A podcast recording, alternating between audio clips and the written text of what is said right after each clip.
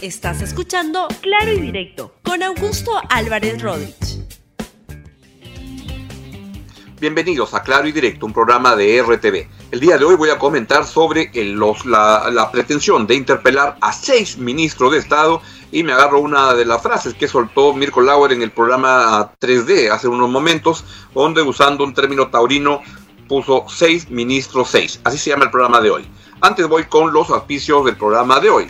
Empezando por ciudadanía activa, porque hoy más que nunca necesitamos ciudadanos y ciudadanas comprometidos con el país. Ciudadanía Activa es una colección de láminas para que tus hijos aprendan buenos hábitos de convivencia, sus derechos y deberes, y la importancia del respeto a la diversidad, con ejemplos de coyuntura y actividades lúdicas. Todos los días gratis con los diarios La República, El Popular y Libero, y además está disponible en la web Aprendo en Casa.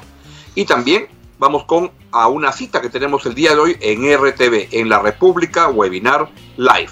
Vamos a hablar sobre el futuro de la reforma universitaria en un momento en el cual, justamente es uno de los temas que vamos a discutir ahora en este programa, está siendo atacado el gabinete, especialmente en el caso del ministro de Educación, por intereses que en mi opinión son subalternos. Pero esto vamos, a poderlo ver a las 6 de la tarde en una estupenda, una estupenda conversación con Efraín González de Olarte y Hugo Ñopo sobre el futuro de la reforma universitaria. A las 6 de la tarde en la República Webinar Live.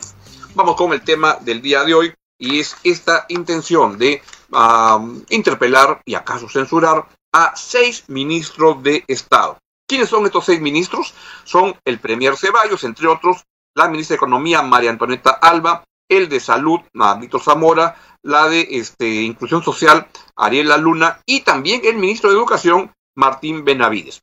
Este, ¿Le parece mucho seis? Al presidente de la República le parece así. Vea lo que dijo justamente ayer el presidente sobre estos seis ministros, seis que quiere el Congreso. En ese sentido, respetamos al Congreso de la República, el Poder Legislativo, pero les pedimos con toda transparencia y, directamente que tengamos una coordinación estrecha, estamos a disposición, pero no exageremos con un excesivo, una excesiva convocatoria a los ministros. Todos los días, cuatro o seis ministros tienen que estar en reuniones de comisión del Congreso de la República. Todos los días permanentemente. En una época tan difícil donde tenemos que trabajar con mucho cuidado, con todo el esfuerzo, con toda nuestra máxima capacidad para poder revertir una situación tan compleja como es esta pandemia. Muchas horas tenemos que estar dedicándolas al Congreso de la República. A mí también me parece que es una exageración ser ministros en un contexto como este en el cual hay una pandemia que parece que en el Congreso no se dan cuenta de ella y no pierdan ocasión para una notoriedad. ¿Qué es lo que está detrás de estos intentos de interpelación? Evidentemente que son gestiones ministeriales que pueden ser y deben ser cuestionadas y criticadas en un momento tan complicado como este. Eso no implica que se deba bajar la crítica, pero lo que debe haber es en, este, comprensión por parte del Congreso que debe dejarse de la politiquería barata que trasunta cada uno de esos pedidos de interpelación o la mayoría de ellos. Por ejemplo, en el caso de la, este, ministra de Economía, María Alba, este, ella este, fue citada a una, a, una, a una comisión para exponer, la tuvieron esperando como una hora, no le dieron el pase y al final le dijeron que la van a interpelar. Vean lo que dijo justamente la ministra Alba eh, sobre este tema y veamos unos tweets que ella ha, puesto. Ahí, ahí está marcada su posición. Pongámoslos, por favor.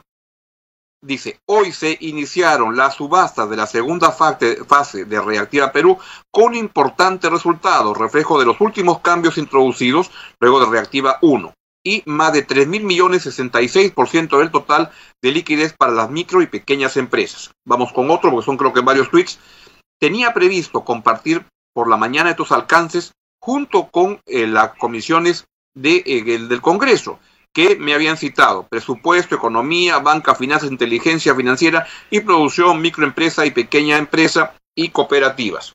Y vamos con el último tuit de la señora Alba. Esperé junto a mi equipo por 1 y 30 horas, 1 y 30 horas para hacer esta rendición de cuentas a pedido de tres comisiones y resolver dudas de los integrantes de las mismas, quienes finalmente decidieron suspender mi participación. ¿Por qué? Porque la quieren interpelar. Así, esta gente este, prefiere disparar antes de preguntar. Así estamos en este Congreso, que la verdad, muy, muy, muy mediocre y refleja que el Congreso tiene un problema, que requiere una reforma política, porque esto que tenemos hoy en día, como el que teníamos antes, no nos merecemos en el Perú.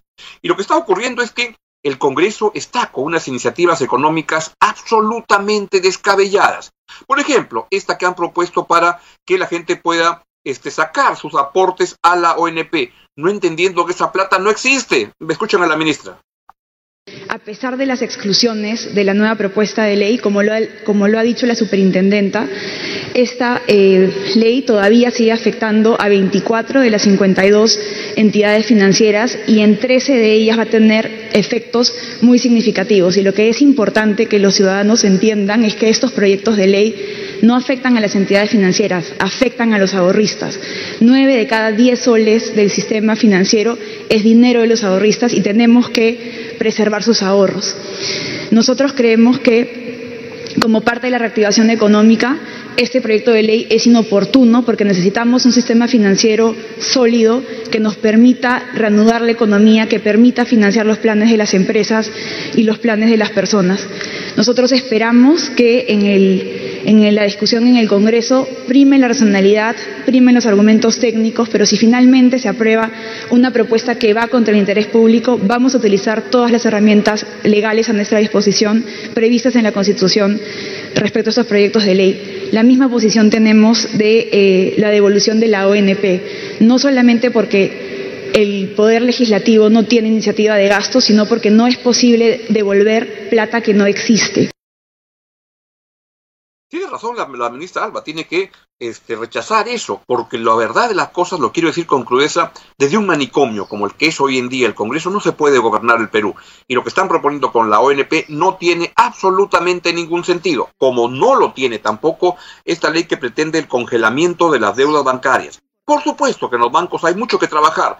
Los spreads, es decir, la diferencia entre lo que cobra el banco por los, eh, los préstamos que da y por los depósitos que recibe es muy alto y eso tiene que ver cómo se introduce más competencia que beneficie al consumidor, al usuario. Pero lo que no se puede hacer es poner en riesgo la estabilidad del sistema financiero que va a perjudicar a los más pobres. Y eso está pretendiendo este Congreso con, por ejemplo, la Comisión de Defensa del Consumidor que la dirige Pepe Luna, el hijo de Pepe Luna Galvez, que la verdad son una amenaza pública al Perú. Eso es lo que es y hay que tener mucho cuidado con eso y decirlo con claridad.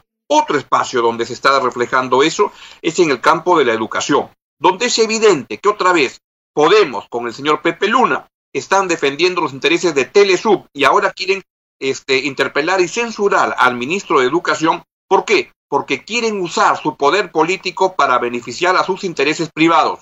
Eso es hoy en día Podemos Perú y es una vergüenza lo que está sucediendo en este Congreso que simplemente amenaza la estabilidad del país. Cada día están poniendo más en riesgo el Perú y hay que tener muy en cuenta esto. El premier Ceballos justamente dijo que hay actitudes de protagonismo en los pedidos de interpelación a ministros.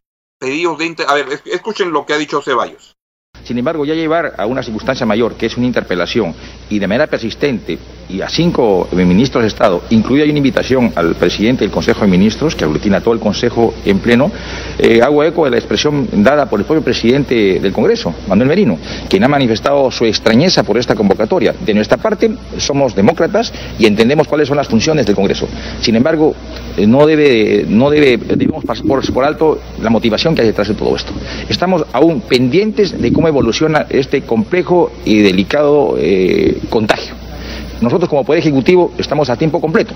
La evidencia es el día de hoy. Cerca de seis minutos estamos trasladándonos a la región de Ayacucho para ver cómo, están eh, activándose los distintos estamentos públicos respecto a las determinaciones que como gobierno hemos tomado para la contención de este contagio. Y en paralelo eh, hay otra entidad que, si bien tiene autonomía, tiene una agenda muy particular. Creo que acá hay una agenda única, que es avanzar en beneficio del país, que es eh, sumar esfuerzos, consensuar de lo mejor posible para cómo contrarrestar. Cuán importante sería que desde el seno del Parlamento se estén discutiendo, deliberando políticas públicas relacionadas a salud, emitiendo un marco regulatorio relacionado a salud. Nosotros somos demócratas, lo respetamos, pero creo que también es, legítimo hacer una respetuosa invocación de que se acude a una reflexión mayor pensando en el país. Bien, la economía todavía sigue estando ahí. Este va a ser un terrible año de menos 14%. A pesar de eso, Moody's, y por favor pongamos el reporte que ha aparecido ah, hoy, mantiene la calificación crediticia que expresa la confianza de los mercados internacionales en el Perú, a pesar que las noticias en el campo económico para este año van a ser catastróficas.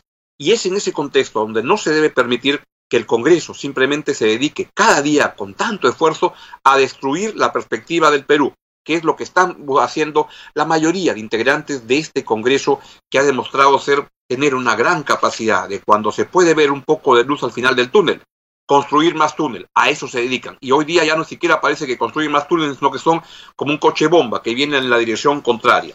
Yo creo que hay que pensar en un cambio de, este, de, de integrantes del gabinete en una ocasión en la cual se va a requerir una mirada más fresca, una mirada distinta, porque el gabinete actual debe estar agotado y se requiere gente que entre con ideas nuevas, pero eso tiene que suceder, yo sospecho, hacia fines de julio, cuando empiece realmente un nuevo momento, pero que por ahora hacerlo de acuerdo al ritmo y a la música que pone este Congreso de la República sería un, algo tremendamente perjudicial para el país. Tengamos cuidado, este Congreso corrupto y mediocre le está haciendo daño al país y las interpelaciones creo que van en esa dirección. Bien, es todo lo que les quería contar el día de hoy. Les agradezco mucho su presencia y les recuerdo que Ciudadanía Activa mira las láminas que aparecen todos los días en La República, en El Popular y en Libero y también en la web Aprendo en Casa, porque son láminas que te van a ayudar a que tus hijos desarrollen hábitos de convivencia, sus derechos y deberes. Y hoy a las seis de la tarde tenemos una cita. Voy a tener el honor de estar de moderador con ah, Efraín González de Olarte y Hugo Ñopo para hablar sobre la reforma universitaria, en un momento en el cual el Congreso se quiere volar al ministro. ¿Por qué? Para defender intereses particulares privados. Todo eso hoy a las seis de la tarde. Nos vemos mañana en Claro Directo a las, a las 11 de la mañana, me estoy olvidando ya. Y luego viene clase maestra, que está estupenda, la verdad. Luego viene está acá en RTV, viene el deporte con libro en RTV y luego viene el noticiero. Y hablo ahí el presidente, no creo que hable hoy. Bien, nos vemos. Chao, chao. Gracias por escuchar Claro y Directo con Augusto Álvarez Rodríguez. Suscríbete para que disfrutes más contenidos.